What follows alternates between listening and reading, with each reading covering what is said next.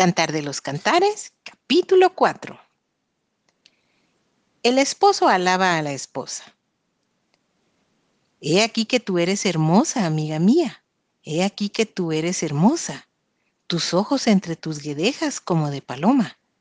Tus cabellos como manada de cabras que se recuestan en las laderas de Galaad. Tus dientes como manadas de ovejas trasquiladas que suben del lavadero todas con crías gemelas y ninguna entre ellas estéril. Tus labios como hilo de grana y tu habla hermosa. Tus mejillas como cachos de granada detrás de tu velo. Tu cuello como la torre de David, edificada para armería. Mil escudos están colgados en ella, todos escudos de valientes. Tus dos pechos como gemelos de gacela que se apacientan entre lirios. Hasta que apunte el día y huyan las sombras, me iré al monte de la mirra y al collado del incienso. Toda tú eres hermosa, amiga mía, y en ti no hay mancha. Ven conmigo desde el Líbano, oh esposa mía, ven conmigo desde el Líbano. Mira desde la cumbre de Amana, desde la cumbre de Senir y de Hermón, desde las guaridas de los leones, desde los montes de los leopardos. Prendiste mi corazón, hermana, esposa mía.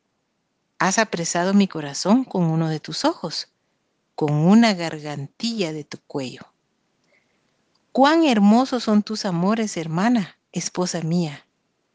Cuánto mejores que el vino tus amores y el olor de tus ungüentos que todas las especies aromáticas. Como panal de miel destilan tus labios, oh esposa. Miel y leche hay debajo de tu lengua. Y el olor de tus vestidos como el olor del Líbano.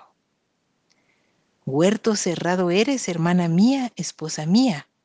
Fuente cerrada, fuente sellada. Tus renuevos son paraíso de granados, con frutos suaves, de flores de aleña y nardos, nardo y azafrán, caña aromática y canela, con todos los árboles de incienso, mirra y aloes con todas las principales especias aromáticas, fuente de huertos, pozo de aguas vivas que corren del Líbano.